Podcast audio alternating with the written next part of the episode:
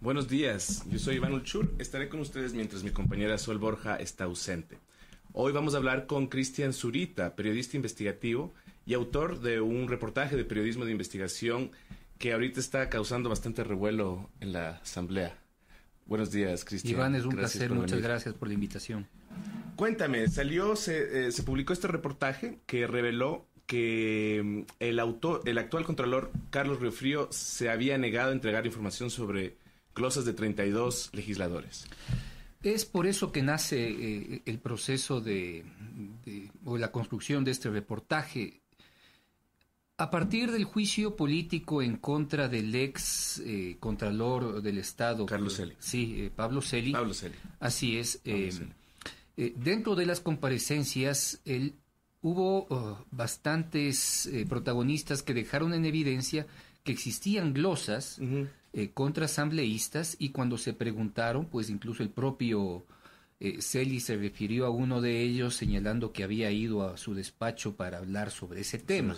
Sí, es un tema preponderante porque un asambleísta es un hombre, es un protagonista de, de mucho poder e influencia. Si la sociedad no conoce cómo va a utilizar su poder e influencia y si lo va a hacer para su beneficio propio, como es el caso de tratar de desvanecer una glosa, pues creo que es importante conocerlo. Entonces, lo primero que hicimos dentro del proceso fue solicitarle al presidente de la, de la comisión y le dije, eh, mira, eh, por favor, entonces, lo que hay que hacer, pide a, yo por favor, haz, haz, esta intermediación, solicita a la, a la, a la a la Contraloría General del Estado que por favor remita todos los informes y la situación en la que se encuentran esos informes de Contraloría de los eh, de todos los asambleístas que sean necesarios. Entonces ya se contaba con una lista previa que había entregado a la comisión eh, la señora Valentina Zárate. Sí, ella había señalado que eran 32 asambleístas. Y bajo esa lista... Y eso ya se había entregado. Claro, entonces bajo esa lista, eh, pues se solicitó nuevamente al Contralor Subrogante Carlos Río Frío que entregue esa información. Y la respuesta de Río Frío es que no lo va a hacer porque se trata de información personalísima. Entiendo eso, ¿no? Que, según él vulneraría los derechos de los legisladores. Eh, ese es su argumento. Ese es su argumento y se trata que, y, claro, y lo que ha puesto es una serie de candados. Nosotros en nuestro reportaje en el portal Periodismo de Investigación hemos colocado la carta y hace referencia a la ley eh, de de control de datos personales. Hace incluso referencia a la ley de comunicación y, la, y la establece y le da un candado de, reservada y al, y al ser eh, y al ser reservada eh, pues le da un carácter de, de, secreta por 15 años. O sea, es una locura lo que ha cometido el Contralor eh, del Estado. Para entender esto, ¿bajo qué circunstancias un Contralor puede decir que la información es reservada. Bajo ninguna circunstancia. No puede, negarse porque, a ver, si es que existe un informe de responsabilidad penal que es emitido efectivamente por la Contraloría, este se remite a la Fiscalía General del Estado y la Fiscalía General del Estado puede mantener reserva, porque es una investigación penal. La Fiscalía. La Fiscalía. La Fiscalía, la puede, fiscalía mantener puede mantener la reserva y decir si es que le interesa investigar, si no le interesa investigar, si la archiva o no la archiva, lo que quiera, como ha sucedido siempre. La Contraloría bajo ninguna circunstancia. ¿Sí? Porque es la... O sea, ella, la, Contraloría no está emitiendo un, un, dictamen. Está señalando que existe un informe en el cual existen indicios de responsabilidad penal que deberían investigarse. No le está acusando directamente de un, de, de un... No es una acusación de un delito. Directamente no, directamente no. Entonces, hasta antes del ingreso a la fiscalía, eso podría conocerse. E incluso podría entender, podría entender que puede negarse a entregar esa información, porque digamos que existe una cadena de, de, reserva en lo que respecta únicamente a los, a los informes con indicios de responsabilidad penal. Pero ¿qué es lo que tenía que haber hecho el Contralor Río Frío? Decirle, mire, los informes de tales y tales y tales personas, que suman tantos, ¿sí? no le voy a entregar porque están en investigación penal. Y con eso hubiésemos sabido que esos eh, que esas glosas y existen un informe de responsabilidad penal y que no tenemos están acceso que están siendo investigadas. Pero ni siquiera eso ni siquiera eso. Entonces dentro de las de las eh, de la lista nosotros no podemos identificar quiénes tienen un informe de responsabilidad penal, quiénes no quienes efectivamente terminaron de desvanecer sus glosas porque han presentado sus descargos necesarios y han sido justificados y quienes no. ¿ya? Entonces, lo que nosotros hemos hecho es a partir de una matriz, hicimos una matriz con unas 18, de 18 columnas para identificar en dónde estaban los problemas. Y pues de ahí nació el reportaje en el cual que indican de los 32, hemos identificado 28 que efectivamente tienen glosas, esos efectivamente tienen una responsabilidad eh, individual con respecto a un monto determinado de recursos económicos dentro de una glosa general en la cual no solo son los únicos implicados. Y de esos 32, entonces cuatro ya no tienen glosas, parecería. Aparentemente cuatro no tendrían glosas, pero efectivamente existió la glosa. Existió ¿ya? No sabemos cómo se desvaneció. O no sabemos, o si es que todavía está desvanecida. Porque mira, digamos que se identifica un, un caso específico en el cual existen eh, siete responsables por, por eh, manejar aparentemente recursos económicos eh, de forma irregular. Entonces la Contraloría no es que va uno, va a los cinco. ¿sí? Estos cinco, digamos que tienen un monto en total de cinco mil. Si es que yo justifico o, sí, o desvanezco con toda la, la, información necesaria los mil dólares que a mí se me está imputando, prácticamente en mi condición queda desvanecida, la, mi, en mi condición particular, pero la glosa en general no. Ya. ¿Ya? Ya. ¿Ya? Entonces la glosa sigue constando. Entonces, las, hay que, eso es lo que todavía no entendemos porque la Contraloría se ha negado a revelar esa información. Claro, se les ha generado un candado. Entonces, ¿qué es lo que hemos visto en las últimas horas? La señora, uh, la señora eh, Natalie Viteri, ¿sí? que tiene una responsabilidad por un monto menor que es parte de una glosa. Lo que ha sacado es un documento de Contraloría señalando que no tiene glosas. Ese, e, ese documento señala dos cosas, o que ella desvaneció, ¿sí? Su, su, o sea, logró justificar o ella pagó. Eso no nos ha dicho la señora Natalie Viteri. ¿sí? Entonces, eh, eso, pues obviamente hay que aclarar. Y ninguno de los, de los eh, legisladores involucrados ha aclarado de manera directa. Directa, verás, eh, nosotros cuando levantamos el, reportaje, solo dos asambleístas eh, respondieron nuestro pedido. Sí, dos. solo dos. es la, primera es la señora eh, Luisa González, de la provincia de Manabí, que era una persona cercana al, al círculo íntimo del presidente. Ella tiene una glosa bastante grande porque está directamente imputada en el tema de de eh, el manejo de los aviones presidenciales, ¿sí? Mm. Y ella nos dice que ese caso, por ejemplo, está investigándose como, como uh, en, el área penal. ¿Sí? Ella nos ha dicho, sí, yo ya descargué y tengo que defenderme y, seguir defendiéndome en el área, en el área penal. Es lo que nos ha dicho, ¿no? Eh, como respuesta. Pero ahí, por ejemplo, nosotros, yo tengo una, un rosario de mensajes enviados a, a los asambleístas. La han dejado en visto. Todos me dejaron en visto, sí, es Rafa, eh, Salvador Quispe, por ejemplo. Salvador Quispe le, le, llamé dos veces, me colgó, eh, le puse un mensaje, ni siquiera lo escuchó, ni siquiera lo escuchó. Entiendo que le he mandado un mensaje a, uno de los coautores, que es Marlon Puertas, eh, poniéndole algún tipo de, tema en particular y nada más. Y luego enseguida de la, de, la publicación, quien se comunicó conmigo es la asambleísta Katiuska Miranda. La Katiuska Miranda, que mm, de, lo más de, lo más cordial y mucho y, muy clara, ¿no? Su explicación creo que fue bastante fehaciente. Me dijo, mire, yo efectivamente tengo una glosa por 4 millones de dólares, ¿sí? Pero no es que yo haya firmado ningún contrato. La glosa se me extiende porque yo en cierto momento asumí el Ministerio de Vivienda y como ministra se me extendió a mí la investigación. ¿Y qué es lo que he tenido que hacer yo? En 60 días presentar todos los elementos de descargo con respecto a, mi, a, la participación, no, no la mía, sino de los que estaban efectivamente glosados, porque tenía que hacerla como ministra. Claro. ¿sí? Entonces, a mí no me preocupa la glosa en sí, porque yo no firmé los contratos. A mí se me incluye por un tema de, de como de extensión para continuar con la investigación, como responsabilidad futura. Un tipo de responsabilidad futura que tal vez en eso la Contraloría no entendemos muy bien cómo funcionan sus, sus protocolos internos, eh, pero existen respuestas de cada uno y otros que simplemente no han dado una respuesta, ¿no? Claro. Claro. Eh, ¿Qué partidos parecen hasta el momento más involucrados? ¿Hay algún patrón que podamos identificar? Eh, por supuesto, UNES, porque la mayoría de quienes son asambleístas eh, ocuparon cargos públicos. ¿sí? Y pues dentro de, de, de ese desempeño se, se, identificaron una serie de responsabilidades que están ahora marcadas en esta en, en, ese trabajo. Entonces, para eso, lo que es lo que nosotros hicimos? Primero, identificar el expediente de la glosa. Ajá. Eh, identificar la fecha, ¿sí? Buscar exactamente... Expediente, fecha. Expediente, fecha, eh, predeterminación individual, es decir, lo que le correspondía pagar por persona, ¿sí? Uh -huh.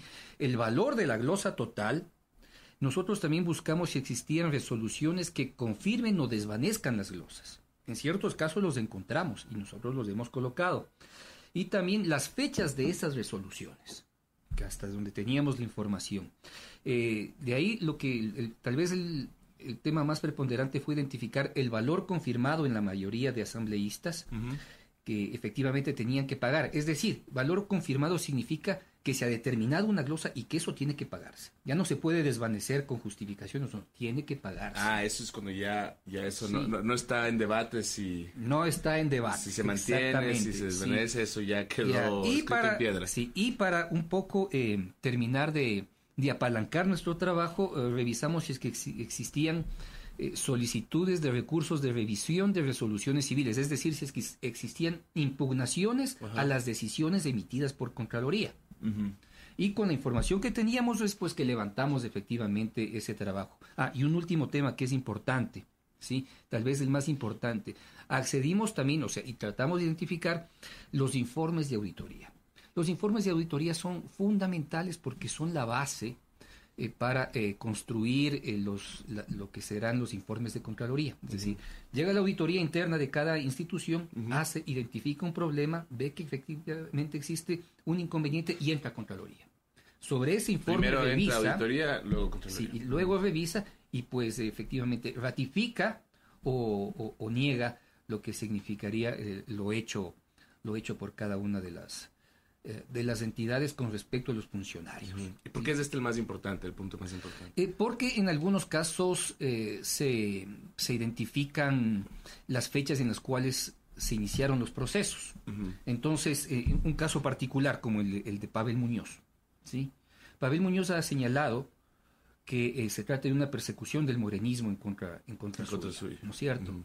Pero las fechas en las cuales se, se entregan los informes de responsabilidad con respecto a, a su caso en, en, lo que son la, los informes de, de, auditoría son antes de la salida de Rafael Correa.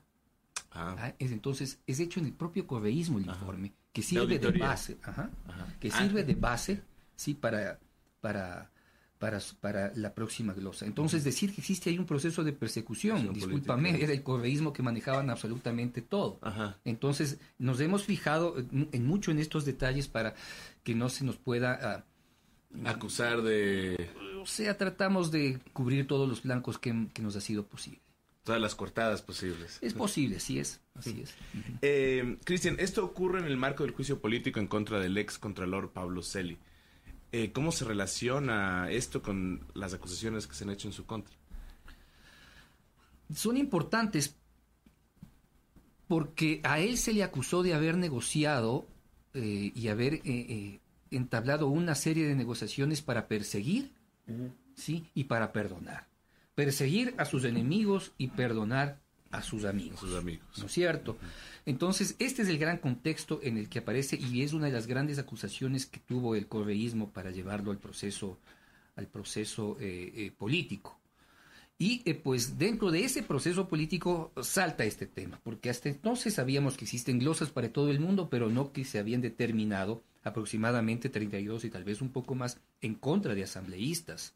Por eso es que es importante. Entonces, no es que el tema estaba en agenda, no es que nosotros estábamos viendo que eh, pues eh, estábamos preocupados por las, por, por las presunciones de, de, responsabilidades civiles o penales que emite la Contraloría en contra de alguien. Ah. Sale porque efectivamente dentro del proceso sale la, eh, la, la señora Valentina Zárate y dice, pues aquí hay... Ella lo dijo. Hay glosas, ella, ella, ¿sí? claro. Hay glosas y hay 32 y algunos se han acercado a, a, tratar de arreglar, a presionar. Entonces, si es que un asambleísta entra a, hablar sobre ese tema con un funcionario, no se puede entender como una como un pedido, es una negociación y es una solicitud directa, pues, o sea, un asambleísta tiene poder. Claro, eso ya se está negociando. Claro, eso debe entenderse como una negociación. Según Fernando Villavicencio, eh, Río Frío ha creado, cito, un manto de impunidad. Cristian, tan temprano y ya tenemos un manto de corrupción en el legislativo, son 100 días. Sí, pero ah, yo creo que al legislativo no se le puede achacar directamente de esto porque cada asambleísta, bueno, el tema es que nacen los partidos políticos. Tú a quién escoges para que participe dentro de un proceso electoral y a quién y quién es efectivamente seleccionado. la realidad es que un cuarto de la asamblea tiene glosas y la realidad es que ese cuarto, eh, pues obviamente va a tratar de influenciar y generar un proceso de poder para eliminar eh, y beneficiarse de su propio poder. Ese es el gran problema y ese es el, tema central de este tema. Sí, y eh, pues, y a partir de allí, quien les permite y apalanca esta condición de poca transparencia, no creo que podría llamar impunidad, pero sí poca transparencia, es el Contralor eh, Carlos Riofrío, que me parece desastroso. Yo no sé por qué lo hizo, no sé si lo hizo por miedo, eh, porque sabe que puede ser eh, directamente llamado, involucrado, perseguido por asambleístas que, le pueden acusar de cualquier cosa, ¿sí? o, o por qué. Yo no entiendo otra razón que él se atreva a esconder la información. Porque además, ¿cuánto tiempo lleva él es poquísimo, porque luego de la salida de la señora Valentina Zárate, él asumió y lo primero que debería ser como un funcionario de, de carrera y técnico que aparentemente es, es eh, hacer público todo lo que tiene. O sea, no tiene por qué quedarse con nada. Y peor, impedir la entrega de información a un poder del Estado, como es la, como, es la Asamblea y estrictamente la Comisión de Fiscalización. ¿Por, qué tiene que negarse? Y nosotros ya hemos visto esto anteriormente. Nosotros, mira, hace dos años peleamos durísimo ah, en, la justicia la entrega de los informes de responsabilidad penal que se archivaron en contra de Jimmy Jairala.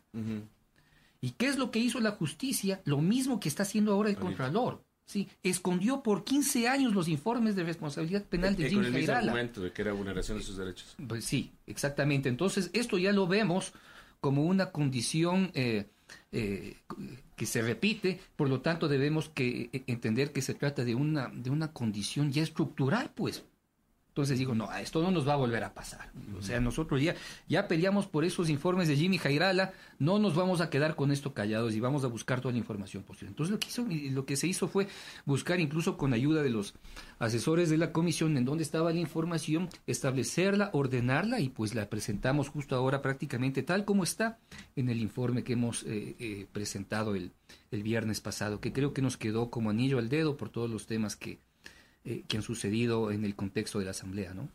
Y Cristian, ¿cómo ha reaccionado? Tú mencionaste a UNES como el partido que más, digamos, involucrado estaría. Eh, ¿Cómo han reaccionado? Según ellos, hasta hace poco, ellos alegaban que había una persecución de parte del morenismo, ¿no es cierto? Como dijiste en el caso de Pavel Muñoz. ¿Ha sido Pavel Muñoz el único o has visto ese patrón en, en el partido en general? Eh, no, yo creo que hay que no hay cómo generar un patrón específico porque eh, son eh, condiciones eh, muy particulares para cada uno de los, de los asambleístas y ese caso se puede ajustar al de Pavel Muñoz. Pero, por ejemplo, en el caso de, el que te comenté de, la señora Katiuska Miranda, sí que es por una extensión a los temas de, de, los contratos que se hicieron para la construcción de viviendas luego del terremoto, ya es un proceso de investigación eh, que arranca ya en el 2017, ¿no? Entonces ya había otras condiciones, veíamos que existía una pelea al interior de Contraloría y pueden haber eh, temas específicos. Yo no, no puedo satanizar a todos los miembros de, eh, de UNES, independientemente de que sean de mi gusto o de mi disgusto, ¿sí? Y pues lo mismo puede pasar con la señora Luisa González, pero hay otros casos que directamente tendrían que investigarse, ¿no? Hay, por ejemplo, una, una información que no ha sido aclarada sobre el asambleísta que fue, ah, se me va el nombre, de, el ex alcalde de Lenin Lara, el ex alcalde de el ex alcalde de, Esmeraldas. Eh, y él tiene ahí pues algunas algunos temas que, resolver. Por ejemplo, tiene una glosa emitida el, el 29 de diciembre por 204 mil dólares, que es la más grande. ¿sí? Y eso es una glosa, es una glosa que se inició,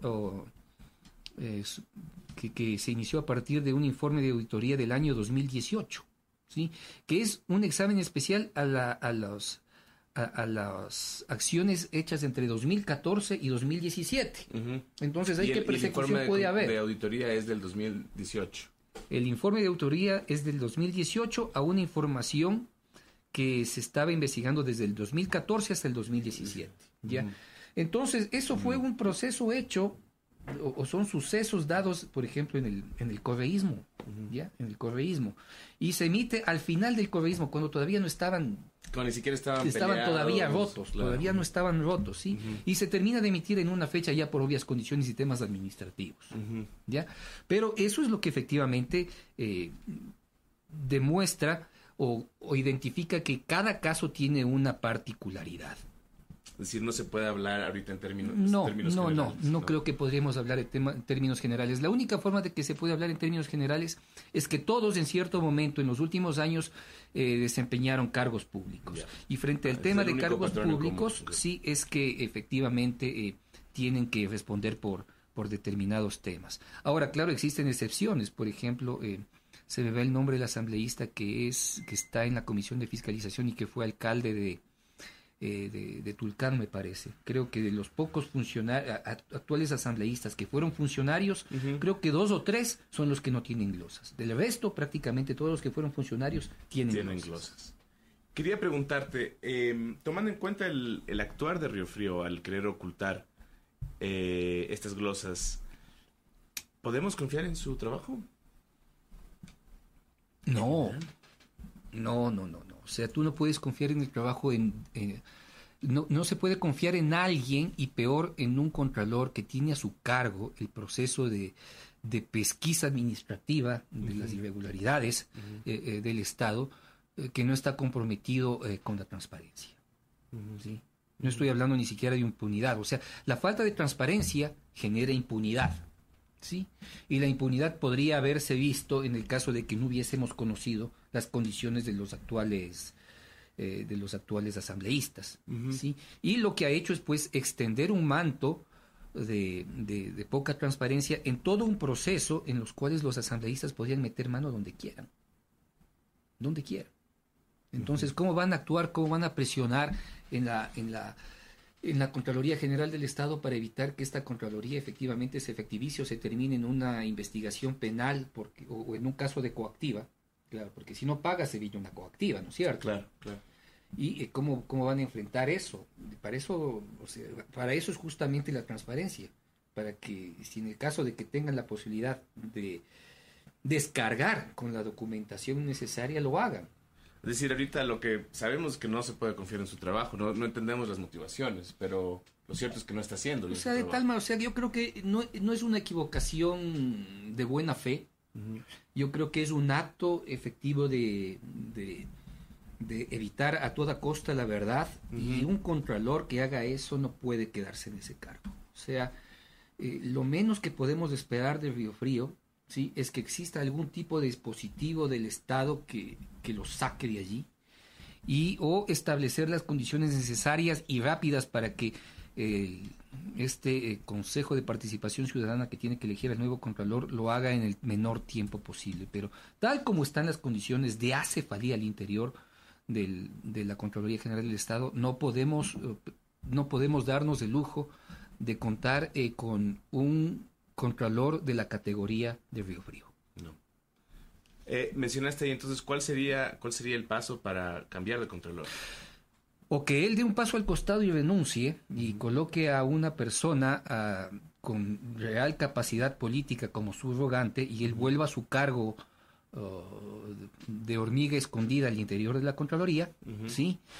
O pues que se vaya efectivamente de allí y que tenga que asumir la próxima, el, próximo. Ahora, tendrá que hacerlo bajo condiciones transparentes, ¿no? Porque lo que nosotros hemos visto, o sea, el actuar del señor Río Frío en, en, este momento lo que evidencia es un actuar que seguramente lo tuvo siempre, que es de poca transparencia, ¿sí? Porque lo que ha hecho es firmar un una carta señalando las razones por las cuales no va a entregar, información que seguramente la redactó algún funcionario de, del departamento jurídico de la Contraloría.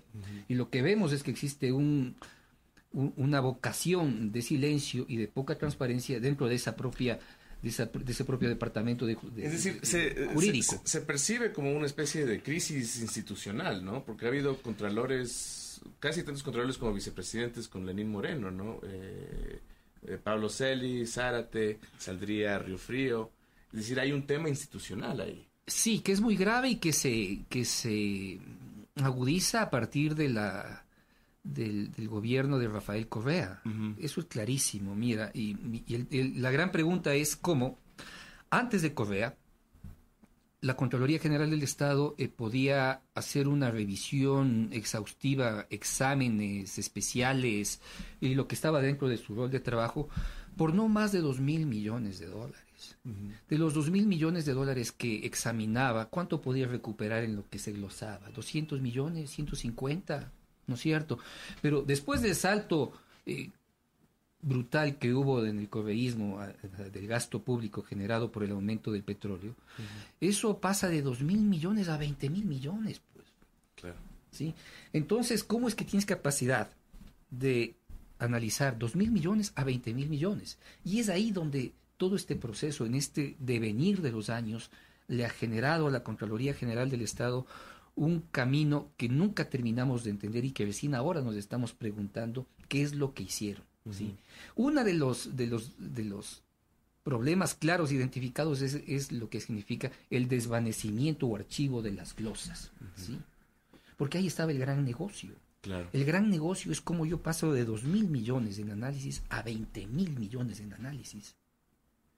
Y es donde se genera la gran corrupción interna de Contraloría General del Estado. ¿A qué nivel? Todavía no sabemos, porque eso nadie conoce. Pero eso es lo que se tiene que investigar y tendrán que hacerlo una serie de organizaciones y estamentos estatales, empezando por la propia ah, Asamblea Nacional. Pero como digo, ¿cómo es que puede la Asamblea investigar a una entidad en la cual existe un cuarto de la Asamblea investigado? o sea, estamos en un círculo vicioso que parece muy difícil de salir. Superar. Una buena noticia, Cristian. La buena noticia es que la, información ha podido ser pública. O sea, siempre hacer pública la información es una muy buena noticia. Sí. Y eh, pues independientemente de lo que, del escándalo y la molestia y las polarizaciones que pueden, que pueden generar, es bueno saber que tenemos, que podemos acceder a antes y al menos ahora. Porque eh, hacer este tipo de análisis hace, hace nueve años, o sea, por Dios, era imposible. hacer hace tres, era imposible. ¿Sí? O sea, porque ni correísmo ni morenismo te lo permitía.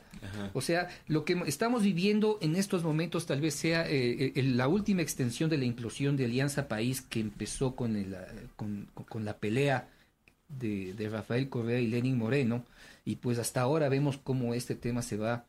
Eh, Alargando. Sí, pues como ensanchando, es como un cráter que cada vez va tomando una mayor extensión de, de terreno y que se va generando una implosión interna.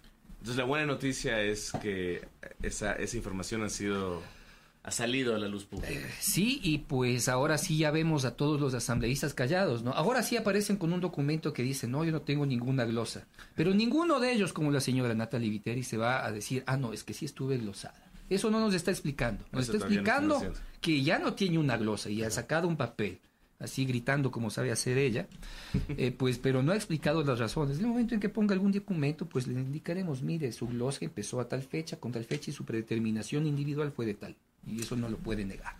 Muchísimas gracias, Cristian. Con esa buena noticia de que al menos la, información ha sido... Hay más transparencia en cuanto a esa información. Con esa buena noticia eh, me despido.